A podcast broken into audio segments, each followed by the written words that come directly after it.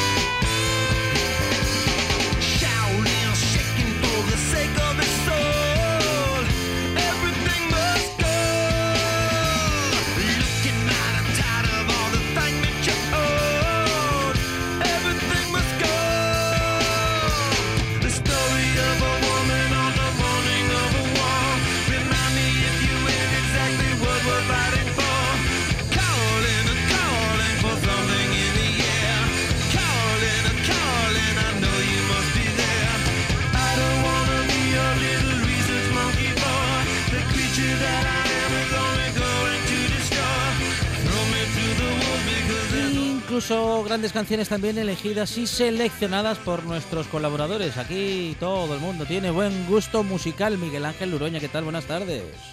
Hola, buenas tardes. Miguel Ángel es doctor en Ciencia y Tecnología de los Elementos y también responsable del blog Gominolas de Petróleo, www.gominolasdepetróleo.com. Ah, Miguel Ángel, siempre en las noticias de la semana encontramos nuestra excusa de radio para hablar de alimentación y esta semana, mm, en fin, ha hecho mucho ruido un anuncio del gobierno que anunciaba justamente la creación de un impuesto específico, bueno, para los alimentos insanos, aunque no sabemos si fueron fue así como los denominó exactamente, porque mm, eso de comida basura es un concepto que se ha instalado entre nosotros, pero que Miguel Ángel Urueña, mm, en fin, tú y, nosotros eh, incluidos, rechazamos ¿no? ese concepto, porque si es comida, no es basura. Otra cosa es que no, sea que no sean alimentos sanos. Bueno, bueno, este concepto que a mucha gente sorprende es utilizado también por la Organización Mundial de la Salud y por otros organismos serios también, así que bueno, pues eh, podemos aceptarlo como bueno dentro de su contexto, claro, de forma, bueno, pues más o menos coloquial, entendiéndose pues a lo que nos referimos con comida basura, que evidentemente pues es, son alimentos insanos. Eh, como decías, esta, esta noticia ha hecho mucho ruido, hay mucho debate al respecto. Y para entender un poco de qué va, pues primero habría que conocer el contexto en el que nos encontramos. Ya lo hemos repetido muchas veces en este programa, pero bueno, no está de más volver a, aclarar las cosas. En España hay un 54% de la población con exceso de peso. En Asturias estamos a la cabeza. En, España hay un 41% de la población que tiene sobrepeso y un 26% que tiene obesidad. Así que bueno, son unos índices tremendos y eso pues es algo más que cuestión de imagen, eso repercute en la salud. En Europa más de, bueno, casi nueve de cada diez personas mueren de enfermedades no transmisibles y la mayor parte de ellas son enfermedades cardiovasculares, enfermedades respiratorias, enfermedades, eh, bueno, diabetes tipo 2 y distintos tipos de cáncer que están causados pues eh, por factores como el sedentarismo, el alcohol, el tabaco y una mala dieta. Y en una mala dieta nos referimos pues eso, al abuso de productos insanos, que la Organización Mundial de la Salud pues eh, considera que son aquellos que tienen pues altas proporciones de sal, de azúcares añadidos, alta densidad energética, grasas de mala calidad nutricional y harinas refinadas. Y en este panorama pues conviene hacer algo. Eh, y bueno, pues una de las estrategias eh, pues es esta, esta de subir los impuestos. Eh, en España, eh, para que entendamos un poco de qué estamos hablando, los alimentos están grabados con tres tipos de IVA. El IVA super reducido del 4%, que se aplica en los alimentos de primera necesidad, es decir, en las frutas, las verduras, las hortalizas, las legumbres. El IVA reducido, que se aplica a todos los demás alimentos, es decir, a los refrescos, a las pizzas congeladas, a los bollos de chocolate, el 10%, recordemos, y luego un 21% que se aplica a, a las bebidas alcohólicas. Pero bueno, en general, pues el 4% y el 10%. Lo que ha propuesto ahora el gobierno es aumentar el IVA a esos alimentos insanos del 10% que tienen ahora al 21% que tendrían hipotéticamente en un futuro. ¿Con qué objetivo? Pues con, en principio, con el objetivo de desincentivar su consumo. Y bueno, eso es lo que ha provocado tanta polémica. ¿Qué ocurre? Pues que los productos insanos son muy baratos y, y, están por todas partes. Entonces, una de las estrategias para que nos compremos menos, pues sería aumentar ese precio. Hay muchas quejas en varios sentidos. Mm. Uno de ellos es que son las, eh, las eh, los sectores de la sociedad menos pudientes, los de menos poder adquisitivo, los que más compran estos productos. Y mucha gente dice que si se sube el precio no van a poder alimentarse. En realidad, pues hay que tener en cuenta que precisamente es se sube el precio para eso, para que esas personas lo noten, porque a las personas que se lo pueden comprar con tranquilidad, pues una subida pequeña del precio no va a suponer nada. Y en segundo lugar hay que tener en cuenta, sobre todo, que eh, comer bien no es más caro que comer mal. Es decir, los alimentos saludables, eh, bueno, pues no son más caros que los alimentos insanos. Podemos comprar un kilo de mandarinas por un euro y un paquete de galletas por un euro también. Claro. Es decir, ahí el problema no sería de precio, eh, sería más bien, eh, pues si no nos llega para comer, entonces es que el problema que tenemos es que pues los salarios son muy bajos o cualquier otro problema, o que no tenemos trabajo, y es ahí donde habría que poner el, el acento. Pero vamos, a día de hoy en este contexto en España, otra cosa es si fuéramos a otro país, como Reino Unido, por ejemplo, o Estados Unidos, donde comprar fruta es carísimo pero en España en general pues los productos saludables tienen un precio asequible en general digo ¿eh? luego ya hay excepciones y se mm, bueno se, se, pueden comprar productos frescos como dices lo que, lo en lo que sí hay que invertir, eh, Miguel Ángel, vamos a decir que es en tiempo, ¿no? En tiempo para elaborarlos. Bueno, en casi todos los casos, no siempre, porque hay muchos alimentos que podemos eh, consumirlos crudos, cualquier tipo de ensaladas, por ejemplo. Pero en todo caso, mm, bueno, si, si, queremos ir a alimentos mm, procesados o alimentos para procesar, se pueden comprar alimentos frescos, procesarlos, es decir, cocinarlos. Y tenemos, claro, no tenemos comida rápida, pero sí tenemos comida sana. Sí, a ver, también hay que considerar otros factores, pues como dices, uno de ellos es el tiempo. Eh, normalmente en las, eh, las personas de bajo nivel adquisitivo también tienen menos tiempo para cocinar o, tienen o están más cansadas y, bueno, pues dedican menos tiempo a estas cuestiones. Eh, o, tienen menos nivel cultural y no saben, desconocen o no saben interpretar etiquetados, por ejemplo. Es decir, son muchos factores, no solo es el precio y la cosa no es tan simple como la estamos dibujando, ahora tiene muchas aristas. Eh, pero bueno, una de las de las estrategias que se está siguiendo en otros países es la bajada de, o sea, es decir, la, la subida de impuestos. Se ha hecho, por ejemplo, con las bebidas azucaradas en países como Reino Unido, Francia, eh, en eh, Portugal, por ejemplo, Chile y se ha hecho también con los alimentos insanos en países como Hungría o México y está dando buenos resultados. Eh, subir suficientemente el precio está desincentivando el consumo.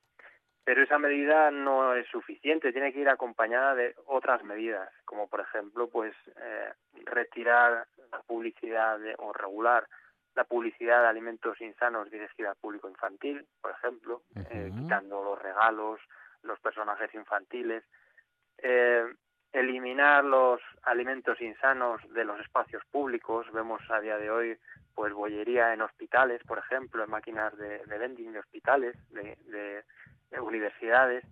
Pues esas son estrategias que propuso el anterior gobierno y que no se, no se llevaron a cabo.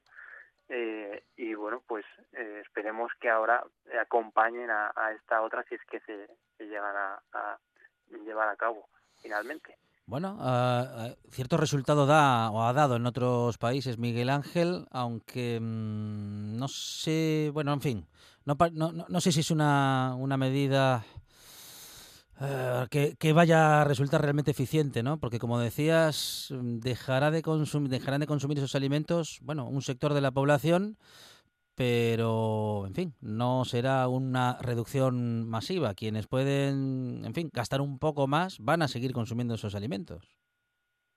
Bueno, lo que nos dicen las estadísticas es que sí funciona para, para reducir el consumo y bueno, donde más falta hace es precisamente en ese sector de la población, que es el que más problemas tiene de salud asociados a una mala alimentación y pues ya digo es donde más falta hace aplicar esta medida. Para que nos hagamos una idea de lo que estamos hablando pues un refresco una botella de dos litros pasaría de 1,25 euros que cuesta ahora a 1,33 o una pizza congelada pasaría de 3,25 a 3,54 es decir son bueno unos céntimos que no va a hacer, no van a hacer que el producto mm, bueno, pues vaya a ser inasequible, pero sí que pues puede hacer, puede ayudar a, reducir su consumo.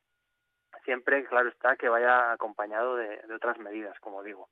No es una medida que por sí sola eh, vaya a funcionar. En este caso, pues sería a lo mejor eh, pues algo que también se está criticando y es que se hace con afán recaudatorio. Si simplemente se queda en esto y además no se hace bien, pues eh, bueno, podremos eh, pensar eso, que se ha hecho solamente con afán recaudatorio y que además estas medidas no funcionan. Pero claro, es que tienen que ir acompañadas, como digo, pues de, una estrategia mucho más amplia y enfocada en, muchos puntos, porque este problema de salud pues es muy complejo y, no se abarca solo con, con una simple medida.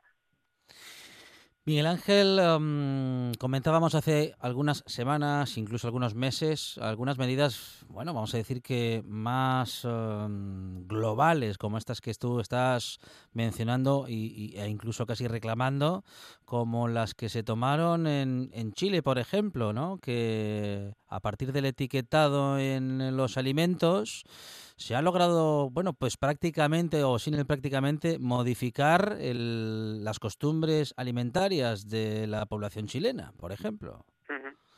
Sí, así es. En Chile, por ejemplo, lo que se propuso fue un sistema de mm, avisos en el etiquetado eh, un etiquetado con advertencias de color negro donde se bueno que se ponen en los productos que tienen alta proporción de azúcares por ejemplo de azúcares añadidos de sal de grasas y, y bueno, pues se ha hecho en tres fases, eh, teniendo en cuenta pues una determinada proporción, eh, unos límites eh, impuestos a, a, los alimentos insanos y eso ha obligado a las empresas que los fabrican pues a reformular esos productos para conseguir que se que, que, no lleven esas esas advertencias en su etiquetado.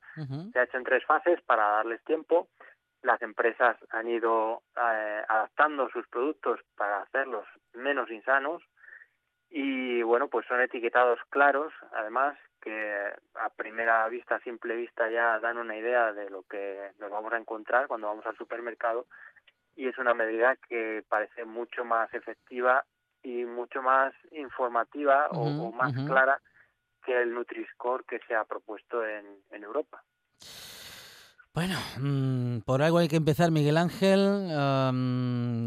lo tomamos como, en fin, como una medida que debe ser completada por otras. Es un buen inicio. ¿Cómo, cómo podríamos definirlo en principio?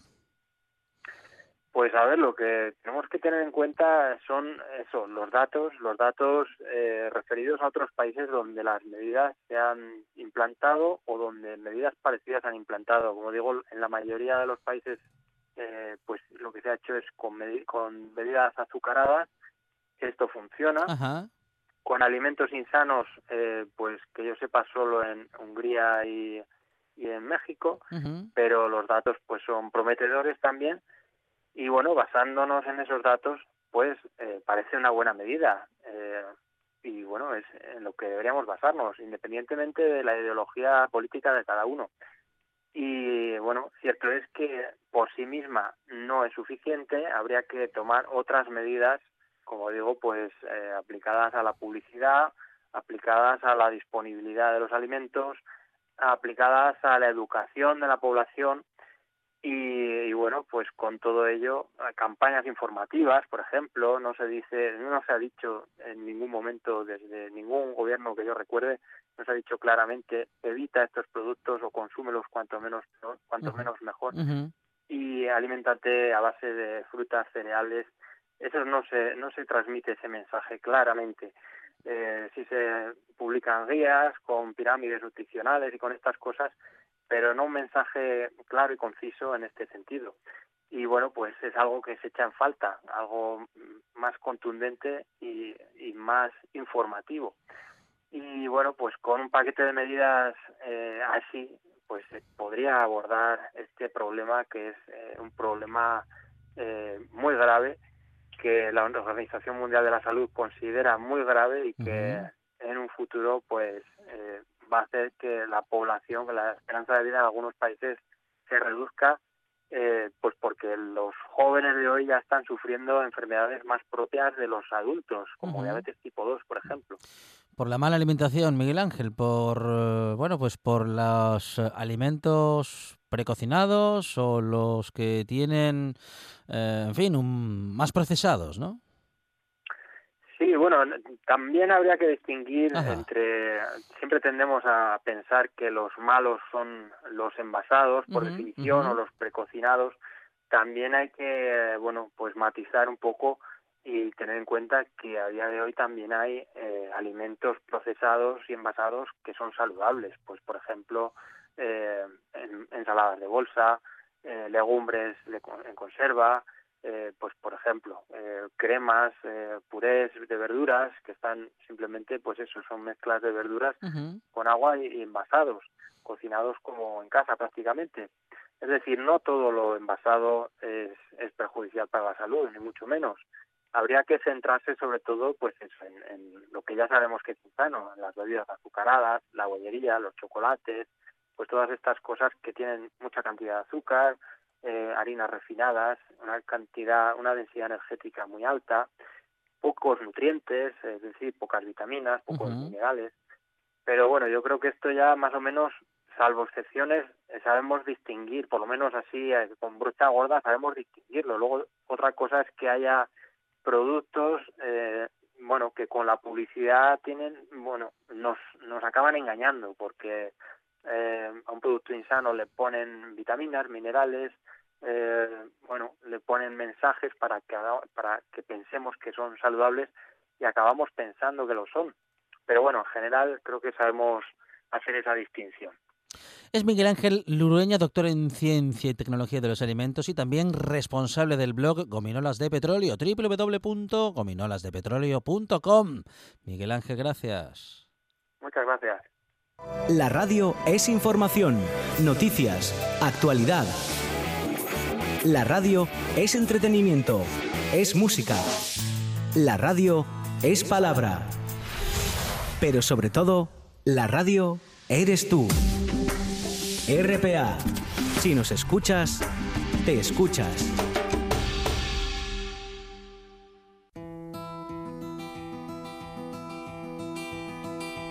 La Buena Tarde con Alejandro Fonseca.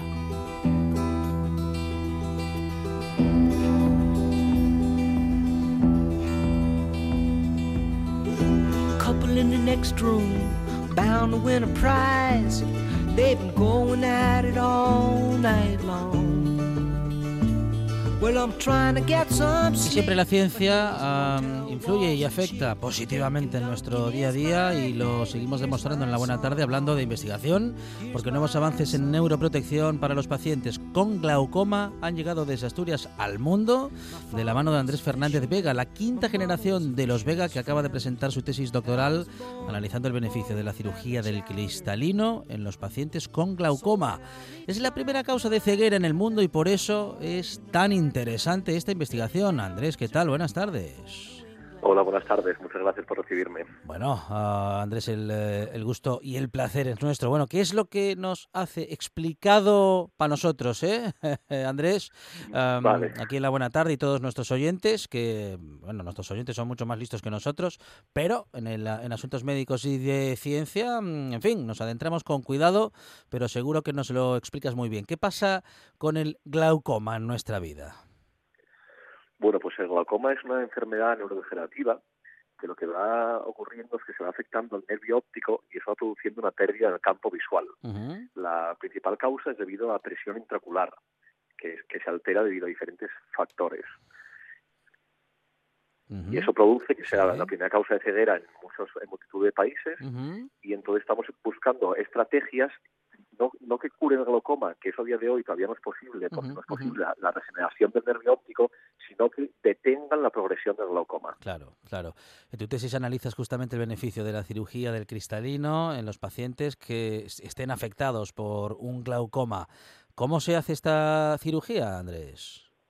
Pues eh, realmente es una, lo, lo que hemos investigado en la tesis doctoral es una cirugía de extracción del cristalino, es decir, una cirugía de extracción de, de la catarata si ya existe o previo a que se forme esa catarata, y entonces de esta manera facilitamos situaciones que pueden predisponer al glaucoma. Entonces digamos que prevenimos el, el- el hecho que nos dificultaría que hubiera un glaucoma.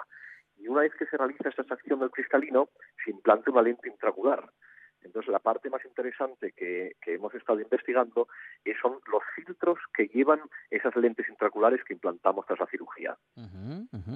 De modo que am, estamos hablando de una intervención en la que mm, se reemplaza una parte del sistema óptico de nuestra vista, Andrés. Eso es, reemplazamos el cristalino natural del ojo cuando empieza a perder sus funciones y implantamos en su lugar una lente intraocular. Y dicha lente conlleva unos filtros que ya, ya han sido, ya están muy mejorados. Piense que la primera lente intraocular se implantó en 1950 en Londres y desde entonces ha ido mejorando mucho las lentes intraoculares. Entonces, ahora las lentes lo que hacen es que frenan parte de la luz dañina que nos llega. Y entonces la investigación que hemos llevado a cabo es que es un filtro que no solo frene dicha luz, sino que ya que la frena, la aproveche y la convierta en luz beneficiosa para el ojo. Bueno, queda demostrado con este estudio, Andrés, bueno, algo que ya veníamos sabiendo y sospechando hace tiempo, y es que el Instituto Fernández Vega sigue estando a la vanguardia en la investigación. ¿Qué otros proyectos estáis eh, desarrollando, además de este que ha centrado tu tesis? Sí, efectivamente, en el Instituto Fernández Vega siempre estamos intentando innovar y mejorar la salud y la calidad de vida de nuestros pacientes en cuanto a la visión se refiere. Este proyecto de, de los filtros, por ejemplo, est- estuvo primero diseñado para, para gafas, esto de, de frenar la luz dañina y convertirla en luz beneficiosa, y ahora el siguiente proyecto que tenemos es poder implantar esto dentro del ojo. Para eso tenemos que seguir haciendo investigaciones, porque no es sencillo lo, aquellos materiales que polimerizan, es decir, que se activan dentro del ojo con la luz, pues hay que hacer muchos estudios de biocompatibilidad. Además de esto, no solo para el glaucoma, también estamos investigando en, estos filtros para la degeneración macular asociada a la edad, y asimismo también estamos haciendo investigaciones en lo que a córnea se refiere. La córnea es la parte de más, más delantera del, del ojo. Bueno, pues grandes avances eh, científicos um, los que se dan en nuestro país y en este caso en particular en Asturias, en nuestro territorio. Es Andrés Fernández Vega, miembro de la quinta generación de la familia del Instituto Oftalmológico Fernández Vega. Andrés, enhorabuena eh, por seguir avanzando y por seguir haciendo que con la investigación nuestros problemas de salud tengan solución, incluso a veces mm, los más graves. Muchísimas gracias.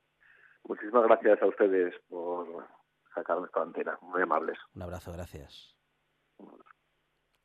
Ahora en RPA puedes rebobinar cuando quieras.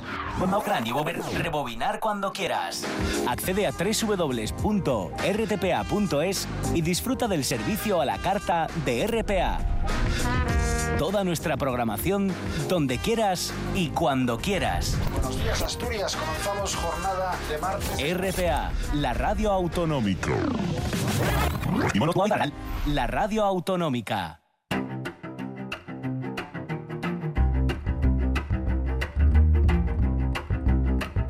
El baúl sin fondo con Mauricio José Suárez. Piense, pregunte, participe.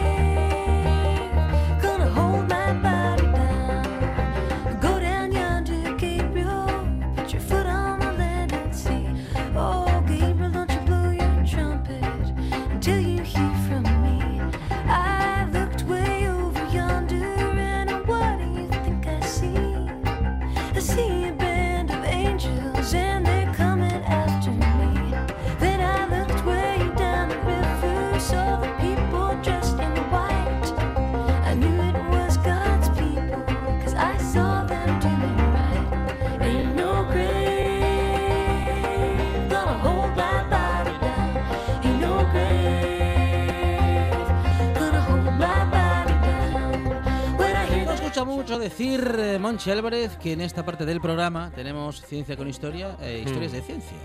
Con Mauricio José Suárez, que hoy viene, viene con ganas de tomar algo calentín. Seguramente. Sí, como una ducha. Por Porque vaya, vaya día. Sí. No estamos en el ascensor, pero es que verdad, por favor, que, que, pare el invierno un par de horas, yo que sé, que pare. Ah, paren el invierno, paren el invierno. Y son días que nos llegan de desechos, no sé de dónde, pero en algún sitio dicen esto no lo quiero. Sí. Y, y, llega para acá, es una cosa terrible. Pero bueno, ni modo. Este, decía una, una periodista mexicana que tiene una sección muy famosa, se llamaba Aquí nos tocó vivir.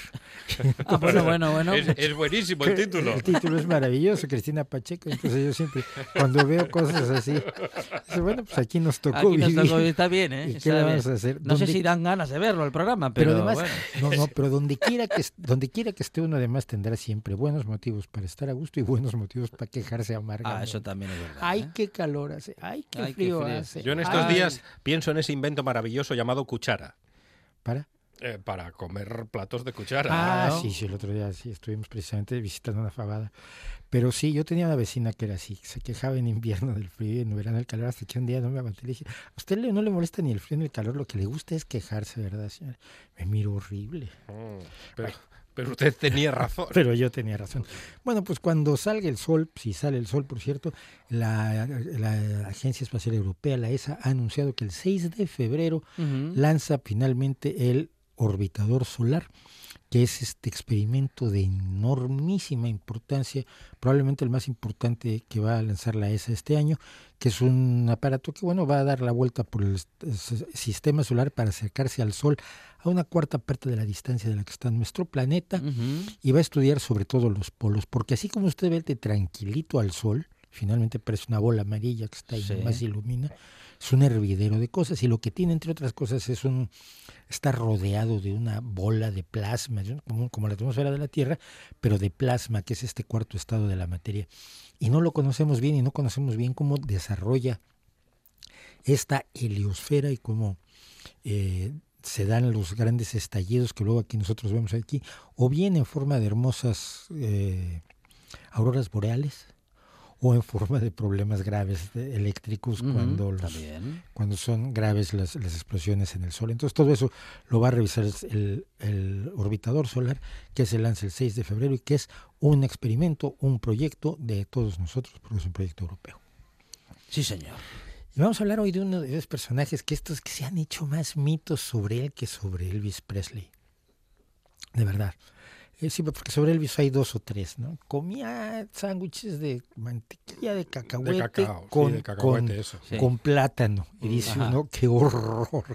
Porque, porque la mantequilla de cacahuete se come con mermelada de fresa. Esto lo sabe todo el mundo, es una regla sí, sí, no, pero... un estándar coger un cachín de plátano y meterle ¿Mm? cacahuete, solo dinamita. solo que puede usted cantar como, como Elvis. Eso y que está vivo y comiendo hamburguesas, lo ven en todas las hamburgueserías del mundo. bueno, que Elvis está vivo mm, es, es, una evidencia. Uno escucha su música. Nos lo dijo un amigo. Y ya está. Está viva su música, pero él está un, poco, un poco difunto sí, desde hace un tiempo. Pero este, este señor, y ahora que viene mucho al caso, porque ahora está la película de la Guerra de las Corrientes, es el señor Nikola Tesla. Mm. ¿Qué saben ustedes de Nikola Tesla? que hace coches que andan solos. Que se llevaba muy mal con Edison. Que se llevaba muy ah, Nikola Tesla, no, el Tesla de ahora, Nikola. Ah, ese nombre se lo voló, precisamente se, lo, se lo expropió el, el, joven Elon Musk, y yo no sé si la familia de Tesla no ha pensado en, en sacarle ahí algunos centavillos, algunos centimillos para, para la hucha del, del niño porque él utiliza el nombre Elon Musk. No, me refiero a Nikola Tesla. Nikola Tesla es este personaje este que... Eh, era un genio. Que era menos genio de lo que dicen, uh, pero más genio de lo que creen algunos. Sí, pero no. ¿En qué quedamos? Nosotros ya estamos, nosotros ya estamos tranquilos con que Nikola Tesla era un gran científico al que le robaban las, um, las buenas inventos, las patentes. Por primero que nada, se las robaba otro rico inventor que era Uh, Westing, uh, Westinghouse. No, no. Edison, Edison, Edison, El, que, se dice es Edison. Estaba pensando en la nevera. No, Westinghouse eh, fue el que luego. Bueno, cuéntelo usted. Lo voy a contar ahora. Pero lo primero, Nikola Tesla no era un científico. Nunca fue un científico. Jamás estudió ciencia y jamás hizo nada científico. Era un gran ingeniero. Eh, Nikola Tesla nació en la aldea de Smiljan, en la actual Croacia, que entonces era eh, parte del imperio austrohúngaro, como hemos contado cada vez que hablamos de la Europa de antes de la Primera Guerra, Mundial, aquello no tenía nada que ver con el rompecabezas que, es hoy Europa. él quería esto, esto fue el 10 de junio del 10 de julio de 1856 y él quería estudiar física y matemáticas y se fue a la Universidad de Praga, pero decidió que mejor hacía una cosa, una carrera de reciente eh, eh, creación, así como ahora es informático, bueno ya no, pero cuando yo era joven era informático, la de ingeniero eléctrico, pero nunca se tituló. Nikola Tesla no alcanzó a obtener su título. Su primer trabajo en 1881 fue una compañía telefónica de Budapest y allí desarrolló lo más importante que hizo por lo que nadie lo recuerda, que es resolver el problema de los campos magnéticos giratorios y se supone que en la Tierra es un diagrama con una varita que era el principio del motor de inducción. El motor de inducción es el que ese motor, el motor eléctrico de toda la vida, donde la inducción magnética que generan unos imanes fijos provoca que gire el rotor, porque en, una en, el, en el rotor hay una bobina que al hacer pasar el, eh, eh, corriente eléctrica crea un campo magnético y ese campo magnético interactúa con los imanes del motor. Es, si usted ha andado en patinete eléctrico, Dele las gracias a Nikola Tesla porque usted está usando un motor de inducción en las rueditas del patinete eléctrico, por cierto. El motor de inducción de Tesla fue el detonador de lo que se llamó la segunda revolución industrial a fines del siglo XIX y principios del XX. Es decir, cuando se saltó de la potencia de vapor a la potencia del motor eléctrico, porque antes no había motores eléctricos viables, los motores eran de vapor o estos motores a explosión que todavía usamos en los automóviles increíblemente. Tesla era genial en unas cosas y rarísimo en otras. Por ejemplo, podía memorizar libros enteros. Tenía lo que se llama memoria eidética. Ajá, Esa gente que se acuerda de absolutamente todo lo que ve. Pero al mismo tiempo tenía ataques en los que sufría alucinaciones de lo más divertidas y variopintas del mundo, o desarrollaba fobias horrorosas. Las cosas esféricas le provocaban horror, por ejemplo. ¿Ah, sí? una mujer con un collar de perlas lo podía poner loco. ¿Qué me dice? Pero vaya manía. Le parecía horroroso lo esférico. Sí, sí, ese tipo. No podía con el fútbol. No podía ver el fútbol, no, por supuesto. Pero eso que lo esférico es eh, sinónimo de, mm, bueno, de perfección, eh, de equilibrio. Pero, pero es que esa idea no iba con él. Era peculiar. Pero al mismo ah. tiempo podía desarrollar, diseñar complejos mecanismos tridimensionales en su cabeza. Primero diseñaba en la cabeza y luego dibujaba. Pero cuando dibujaba ya estaba todo en su cabeza y esto es una hazaña, realmente. En 1882 se empleó en París en una empresa llamada la Continental Edison Company, que era precisamente ya del señor Tomás Alba Edison, que para entonces ya era un millonario y uno de los grandes tecnólogos de la historia. Tampoco Edison fue científico, ni mucho menos. Fue tecnólogo, fue ingeniero. En la Continental Edison Company construyó con sus propios médicos su primer motor de inducción, lo probó con éxito ante la sociedad parisina y la sociedad parisina dijo, Meh. ¿Pero cómo? ¿En serio? Sí, mira qué divertido. entonces, ¿por qué no? No eran entusiastas. El croata este, mira lo que hizo, se mueve el motorcito, qué guay. Oye, vamos a tomar un, un café al segundo, a la Torre Eiffel y se iban. Entonces, y eso que no había cafetería. Sí, sí, fue un desprecio horroroso. Entonces, dos años después Edison le dijo, oye, vente a Estados Unidos a trabajar conmigo y él dijo, vale, voy. O sea, ya había trabajado dos años en la compañía de Edison con mucho éxito, pero se enfrentaron.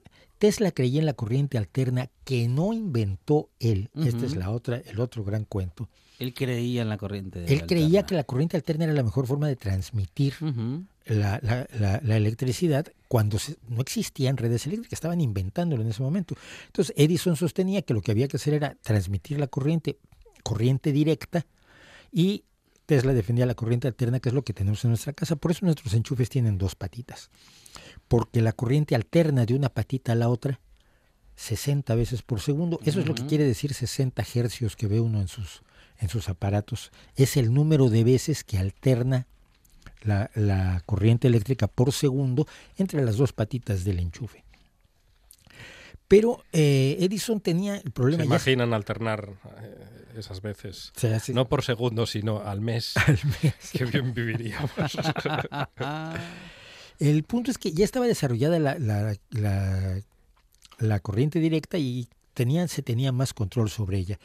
Pero tenía un problema se podía transmitir por cable durante 3 kilómetros y necesitaba una subestación. Entonces cada 3 kilómetros había que poner una subestación y la compañía, la corriente alterna se puede transmitir a distancias muchísimo más grandes. Eh, la corriente alterna de Tesla es la que usamos hoy. Si, si, si, en vez de dos cables tuviéramos tres, tendríamos la corriente trifásica, que es la que se utiliza en la industria generalmente, donde se alterna entre, entre tres polos diferentes. Y hay varias formas de, de distribución polifásica. La trifásica se utiliza en diferentes industrias. Sí, sí. Ay, ay, ay, no pude evitarlo. No, verdad, se, trató de controlar, pero se vio imposibilitado. El punto además es que todos nuestros aparatos funcionan con corriente directa. No. ¿Sí? ¿Cómo?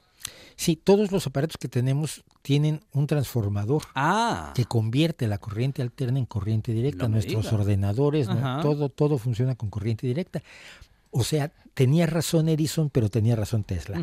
Para transportar la corriente era más eficiente transmitirla como corriente alterna, pero una vez que llega a tu nevera o a tu lavadora. La segura la, más segura es... No es la segura, es la que es más fácil, que es más, aprovechable. Y entonces tenemos transformadores que las convierten en esta corriente de 12 voltios de la que siempre nos hablan. Siempre 12V, 12 VDC, suele venir en inglés, o VCC, volta, volts, corriente directa o eh, direct current o corriente continua, como lo llamamos en español. Entonces resulta que los dos tenían razón. Pero bueno, finalmente se pelearon. Es Tesla formó su propia compañía y era tan malo haciendo las cosas que sus inversores lo destituyeron. Esto se lo hicieron a Steve Jobs alguna vez en Apple, ¿no? Cuando era presidente de Apple le dijeron, ¿Ah, pues muchas gracias por su servicio, está usted despedido. Es que soy el presidente y yo fundé esto, sí, pero usted tiene ya menos acciones que nosotros. nosotros ponemos y nosotros ponemos la puerta y usted se sale. Entonces tuvo que trabajar en labores manuales durante dos años Tesla hasta que construyó un nuevo motor de inducción. ¿Manuales? ¿Pero qué, qué, hacía? ¿Tejía? Eh, no, no, no. Hacía, ah. reparaba cosas ah. fundamentalmente. se puso a reparar planchas, que todavía no existían, pero él las reparaba. Él, hasta que construyó su nuevo motor de inducción y diseñó la bobina de Tesla, un transformador que genera corriente alterna de alto voltaje y baja potencia. Es la bobina de Tesla con la que a la gente parece que se le, se le paren los pelos y, está sometido a una gran corriente. Mientras no toque tierra, puede usted estar sometido a una corriente alterna altísima. En el momento en que toca tierra, lo fulmina. que ahí se puede quedar. Entonces, el, el, sistema de corriente alterna que desarrolló Tesla, que no inventó la corriente alterna, fue adquirido por el señor que usted mencionaba, George Westinghouse. El de las planchas. El de las planchas y el de las lavadoras. Y, el neveras. De, el de las neveras y de todo. Y George Westinghouse decidió entrar en la guerra de las corrientes contra el señor Tomás Alba Edison, porque la idea era que quien controlara la distribución pues, iba a ganar bastante más plata que el de junto. Claro. Entonces fue la guerra de las corrientes que está bastante, según me dicen, bastante bien representada en la película que está ahora en las pantallas.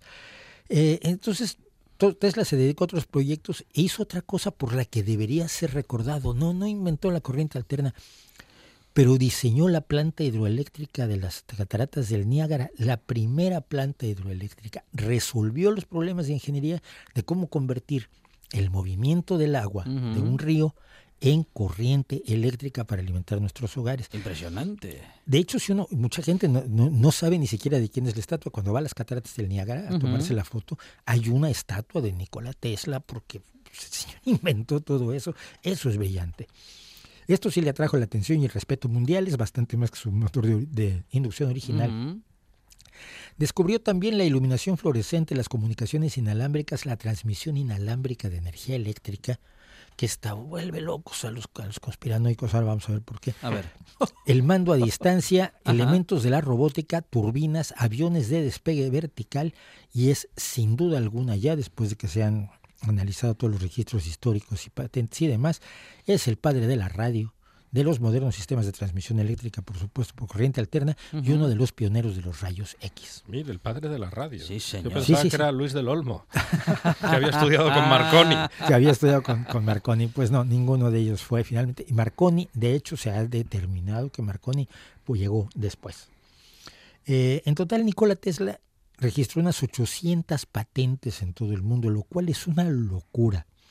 Además de los inventos eléctricos, diseñó diversos dispositivos mecánicos y especuló con cosas como la energía solar, la energía del mar, las mareoeléctricas. O sea, todo lo que se está utilizando ahora y algunas que todavía falta por desarrollar. Sí, ¿eh? y los satélites también, pensó en satélites. Una de sus más interesantes propuestas, y la que digo tiene loquitos a los chiflados del mundo de lo alternativo, es la transmisión inalámbrica de la electricidad, cosa que tampoco inventó él. El que le inventó, el que, el que inició la idea fue Heinrich Rudolf Hertz, que le da el nombre a los hercios de los ciclos que, utilizamos como medida actualmente. Tesla demostró la transmisión inalámbrica de electricidad y existe la foto y es impresionante. ¿Pero cómo se hace eso? Eh, el campo magnético creado por, la, por, por un motor eléctrico, se, se, es convertido nuevamente en electricidad y en luz. Él la demostró en 1893 encendiendo una lámpara fosforescente a distancia. Si uno está en un campo eléctrico muy grande, cualquier lámpara de esas fluorescentes que ya van desapareciendo se puede encender, efectivamente. Desde entonces, lo que dicen los chifladitos es, es que esto lo han ocultado los poderes para que no ah. porque sería mucho más barato y habría energía eléctrica gratis no mira no a ver. El problema es que tienes que estar muy cerca de la fuente de electricidad para poder hacer esta hazaña, que fotogénica lo es mucho, pero que no es práctica. Claro. Desde 1893. Habría que, crear, habría que crear todo un campo magnético alrededor de las de las, de, las calles y de todo. Nadie lo sabe. Desde, desde entonces, estamos hablando de 1893, estamos hablando de 117 años, 127 años. Inventores, inversores, ingenieros, físicos han estado buscando la forma, una forma segura y barata de transmitir electricidad sin cables. Hay un grupo dedicado a esto en el MIT, en el Instituto de Tecnología de Massachusetts. Y es que dicen, es que no van a permitirlo las eléctricas. Y mire usted, si usted lo consigue, todas las eléctricas van a estar haciendo fila frente a su puerta para que usted les conceda la patente así le tengan que sacrificar una hija doncella. o sea, eso de que ocultan aquello que podría ser su máximo negocio es totalmente absurdo, como la cura del cáncer. Si usted tiene la cura del cáncer va a ser ultramillonario de aquí al fin de la eternidad. Pero bueno, los conspiranoicos no ven mucho más allá de, esa pequeña burbuja que se crean con su gorrito de, papel albal. Porque el conspiranoico cree que el mal está en la Tierra y actúa eh, contra nosotros. Organizadamente por un grupo de personas, pero claro, cuando creen en conspiraciones, acuérdense que acaba creyendo en todos. Entonces, yo, yo conocí uno que creía que a Diana de Gales le habían mandado matar los Illuminati y también creía que Diana de Gales estaba viva. Pero ¿cómo puede creer la misma persona esas dos ideas? Imagínese usted, y con Elvis Presley también ha pasado. Bueno, al paso de los años y sin disminuir las aportaciones que hizo a la ciencia y tecnología, Tesla empezó a realizar afirmaciones extrañas que no tenían el apoyo de las demostraciones públicas. Cada vez que tenía un buen invento, llamaba a la prensa y la prensa ya sabía que con el señor Tesla tenemos nota fija y mandaban al fotógrafo y todo. Pero de pronto dejó de hacer demostraciones y empezó a decir cosas como puedo curar la, la tuberculosis con electricidad oscilante. Uy. Que lo dijo en 1900 y que todo el mundo lo miró como diciendo, tú Tesla. Tesla todavía no. Todavía te has fumado, Tesla? Todavía no legalizan eso que te estás fumando. En 1909 aseguró que podía construir motores eléctricos que impulsaran transatlánticos a una velocidad de 50 nudos, 90 kilómetros por hora. Es una velocidad absolutamente ridícula en el agua. Eh, en 1911 prometió dirigibles sin hélices y a prueba de tormentas. Nunca explicó cómo. Simplemente lo decía porque sabía que la prensa, además, la prensa repetía todo lo que dijera Tesla. Eh, en 1931 dijo que haría necesarios todos los combustibles aprovechando cierta energía cósmica que había descubierto y que nunca nos enteramos cuál En 1934 anunció el rayo de la muerte. El rayo de la muerte. Sí, sí, sí, tenía el rayo de la muerte. Y hay gente que cree que por ahí anda el rayo de la muerte de Tesla. Y en 1937 aseguró que había desarrollado una teoría de la gravedad que contradecía la relatividad de Einstein. Lo cual estaría muy bien de no ser porque... Se vino, se vino arriba. Se vino arriba o se vino abajo. Mm, eh, eh, mm. Probablemente algunas de estas ideas tenían como base una especulación científica razonable y libre pero no eran inventos como los que le dieron fama, no eran inventos como las turbinas eléctricas, como el motor de inducción, como las cosas que sí hizo.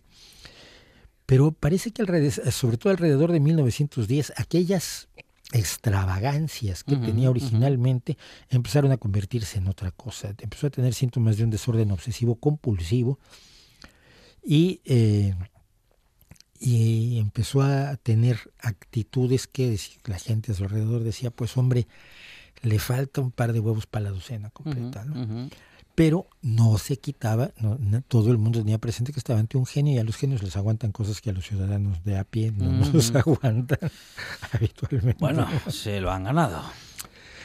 Digo, se han ganado ese derecho. Sí, sí. Tesla murió solo, pero no tan sin dinero como dice el mito en un hotel, en el Hotel New Yorker, el 7 de enero de 1943. Eran años donde mucha gente famosa vivía en hoteles y se quitaba de líos. Tenía una suite gigantesca que se la podía pagar. Lo que acabó volviendo locos a los chifladitos de la conspiranoia fue que su legado científico fue decomisado por el gobierno estadounidense a toda velocidad. ¿Qué temían? Estamos en 1943, estamos a la mitad de la Segunda Guerra Mundial cuando todavía no estaban seguros los aliados de poder ganar. Eh, el, la contienda. La contienda de la Segunda Guerra Mundial. Entonces, el ejército estadounidense tenía la idea de que quizás sus notas tenían elementos de importancia militar y la única forma de saberlo era confiscar las notas y pasarlas por las manos de los científicos que trabajaban en proyectos como el proyecto Manhattan en aquel momento, que reunía a los mejores físicos de los Estados Unidos y de buena parte del mundo. Cuando vieron que no tenían ninguna nota de importancia militar, se lo entregaron a la familia. Esas notas están hoy. No las tiene escondidas en, una, en, el área 51 del ejército de los Estados Unidos, sino que están en el Museo Nikola Tesla, en su Smiljan natal. Este hecho, junto con lo apasionante de sus afirmaciones especulativas, lo volvieron atractivo para este mundo de lo misterioso y lo paranormal. Y esto además ha influido para que Tesla cayera en el olvido, porque muchas personas, muchas personas ven a Tesla y ven cosas fantásticas, maravillosas y absolutamente conspiranoicas. Y por lo tanto, mucha gente sensata dice Tesla, uy, no, esto es cosa de los chifladitos del cuarto milenio y esas mm. cosas, no, no, no. Y no, e, efectivamente, Tesla tuvo muchísimas chifladuras, pero no deja de ser uno de los ingenieros más geniales que ha habido, junto con Tomás Alva Edison, que tampoco es el malo de la película. Si quieres la semana que entra hablamos de Edison. De Edison, vale. Y así completamos el círculo. Muy bien. Lo que más se acuerda a la gente, por supuesto, es el tema de las ejecuciones. A los publicistas de Edison se les ocurrió que para demostrar que la, que la corriente alterna era mala, que cuando eh, se, se, planteó la posibilidad de utilizar la, la electrocución como forma de ejecución para las personas que sometidas a pena de muerte en los Estados Unidos, porque el ahorcamiento ya empezaba a ser un poco muy demasiado desagradable para las nuevas sensibilidades. Y en Nueva York contrató a dos ingenieros que eran empleados de Thomas Alva Edison para, para desarrollar el sistema de matar congéneres con electricidad y para promover la corriente continua y demostrar que la alterna era la peligrosa, Edison influyó para que sus empleados recomendaran y diseñaran la silla eléctrica con corriente alterna. Eh, incluso Edison era, esto es absurdo cuando llegan los negocios, lo llevan esto, Edison era opositor a la pena de muerte. Pero si los van a matar, por lo menos que me salga negocio. Claro, claro. Entonces, eh, eh, Edison promovió exhibiciones públicas en las que se mataba animales con corriente alterna. Y en 1800, eh, en, en, uno de ellos fue absolutamente espectacular y brutal porque mató a un elefante electrocutó a un elefante para demostrar qué mala era la, corriente alterna. En 1890 se llevó a cabo la primera ejecución en la silla eléctrica, un espectáculo horroroso. Sometió a la víctima a una tortura de más de ocho minutos. Pero ni aún así logró Edison impedir que la corriente alterna se generalizara como la mejor forma, la más barata, la más eficiente, la más conveniente de transmitir energía eléctrica en las redes, esas redes primeras que construyó Edison y que hoy cubren el mundo salvo ciertos puntos oscuros que ojalá pronto tengan sus torres de alta tensión y su electricidad para liberar a la gente de muchísimos trabajos. Yo siempre pienso en las lavadoras. Eh, la, gente se la, gente en el mundo no desarrollado, en el mundo no opulento, pasa una cantidad de tiempo absurda lavando ropa a mano. Y el día que llega una, una lavadora, el mundo cambia. Así que pues esa es, más o menos la historia de Tesla, ni tanto que queme al santo, ni tanto que no lo alumbre, decía mi abuelita. Es el baúl sin fondo de Mauricio Suárez, siempre lleno de historias de ciencia y ciencia con historia que nos van a dejar en las noticias. Y justo, justo, Arancha Margolles, a puntito después de las noticias de nuestra tertulia asturiano. A puntito, llevamos temas muy interesantes y seguro que polémicos. No sé si entre los miembros de la mesa, pero seguro que también con los oyentes. Vamos a hablar del tema famoso de los bancos de la escandalera, de la última entrevista de Cantelli para la Nueva España y de la última, del último rifirrafe de la Universidad de Oviedo para con el asturiano con la tesis de nuestro también colaborador Ignacio Galán. Bueno, pues temas eh, siempre muy interesantes, los de ciencia, los de actualidad, todo pasa por la radio. Mauricio Suárez, gracias. Siempre ustedes. Arancha Margolles, escuchamos después de las noticias. ¿eh? nos vemos. Monchi Álvarez, atento a todo. Atento.